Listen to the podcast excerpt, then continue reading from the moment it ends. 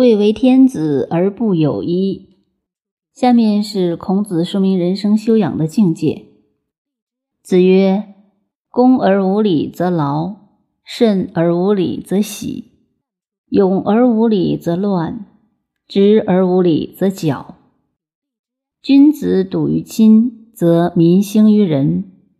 故旧不移，则民不偷。”这一节我们要深入研究，意义包括很多。大而言之，就是政治领导哲学；小而言之，是个人的人生修养道理。恭就是恭敬，有的人天生就是态度拘谨，对人对事很恭敬；有的人生来就昂头翘首、蛮不服气的样子。有的长官对这种人的印象很坏，其实大可不必。这种态度是他的禀赋，他内心并不一定这样。所以，我们判断一个人的好坏，不要随便被外在的态度左右，尽量要客观。孔子所说的“恭而无礼”，这个礼不是指礼貌，是指礼的精神、思想文化的内涵。所以，不要认为态度上恭敬就是道德。如果有恭敬态度而没有礼的内涵，则劳。换句话说，外形礼貌固然重要，如果内在没有礼的精神，碰到人一味的礼貌，则很辛苦，很不安详。慎而无礼，则喜。有些人做事很谨慎，非常小心。小心固然好，过分的小心就变成无能、窝囊，什么都不敢动手了。我们土话说，树叶掉下来怕打破头，却有这种人。勇而无礼，则乱。有些人有勇气，有冲劲，容易下决心。有事情就干了，这就是勇。如果内在没有好的修养，就容易出乱子，把事情搞坏。直而无礼则绞。有些人个性直率、坦白，对就是对，不对就是不对。当长官的或当长辈的，有时候遇到这种人实在难受，常叫你下不了台。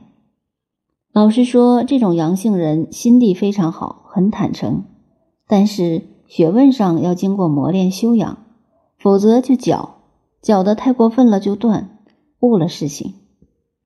这四点，恭、慎、勇、直，都是人的美德，很好的四种个性，但必须要经过文化教育来中和它，不得中和就成为偏激了，这四点也就成了大毛病，并不一定对。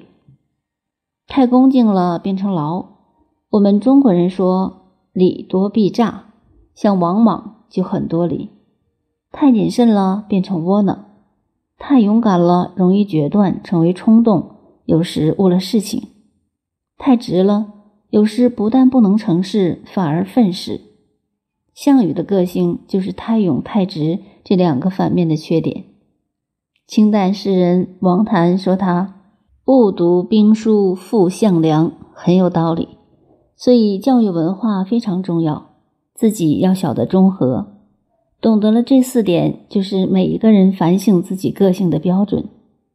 孔子接着说：“君子笃于亲，则民兴于仁。”我们中国人讲孝道，如果对于自己的父母、兄弟姊妹、朋友都没有感情，亲情不笃，而要他爱天下、爱国家、爱社会，那是空洞的口号，是不可能的。说他真的有爱心，他连父母、兄弟、姊妹、朋友都没有爱过，怎会爱天下、国家、社会？或者说私事不爱而爱公众？事实上没有这回事。爱天下、国家就是爱父母、兄弟的发挥。所以说，笃于亲者，不怕人自私，爱自己的父母兄弟。儒家讲爱是由近处逐渐向外扩充的。所以，先笃于亲，然后民兴于仁。从亲亲之意出发，整个风气就是仁爱，人人都会相爱。下面，故旧不移，则民不偷。故旧有两个意义。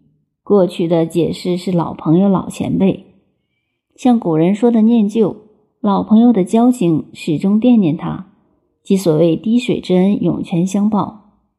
如韩信一饭难忘的故事，他倒霉的时候饿得不得了，在溪边吃了一个洗衣服老太婆的饭，匆匆忙忙没有问清姓名就走了。后来他封了王，想找这个老太婆报答，找不到，只好将千金放在水里。古人就有这个精神。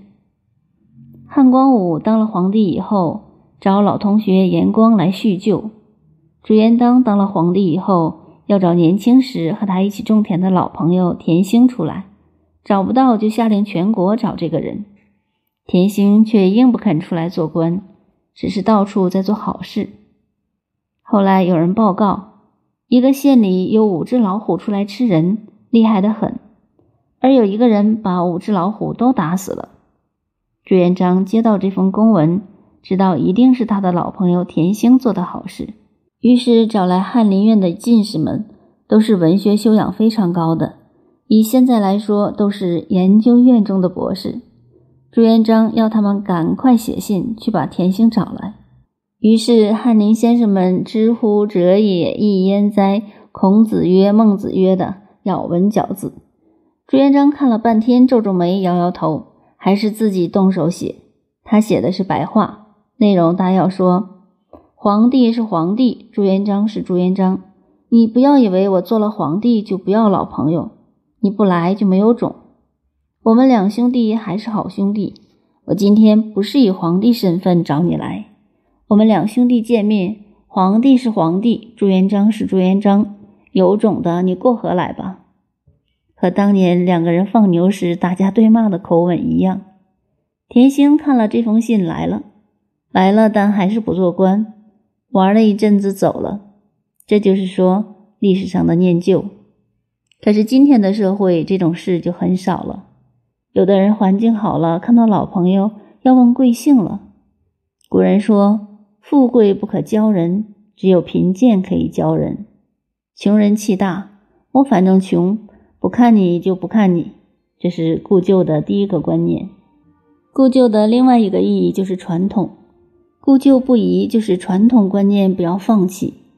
如果你要推翻传统，最好先推翻你自己，因为你是父母生的，祖宗传统而来的，没有父母这个传统，就传不下来你这个统。万事总有个来根，所以孔子说：“故旧不移。”一个伟大的人物一定有真感情，可以做英雄，可以做烈士。有真感情才肯牺牲，才富得出来，才有这种血气。则民不偷，偷是偷巧，不偷巧，社会风气就稳了。孔子这一段为什么放在泰伯下面？就是讲政治哲学的风气问题。儒家主张的道德政治，个人修养首先在道德的精神。道德的精神要坚定的思想和真实的感情才能够发挥出来。上面是孔子的教育思想，也是第二篇为政的发挥。接下去看这书上的文字，可见是孔子的门人所记载的。前面曾提过，在中国古代的习惯，直接的学生称弟子，在隔一代以后的学生称门人，到后来才慢慢混合称用，凡是学生辈都称弟子。也可以称为门人。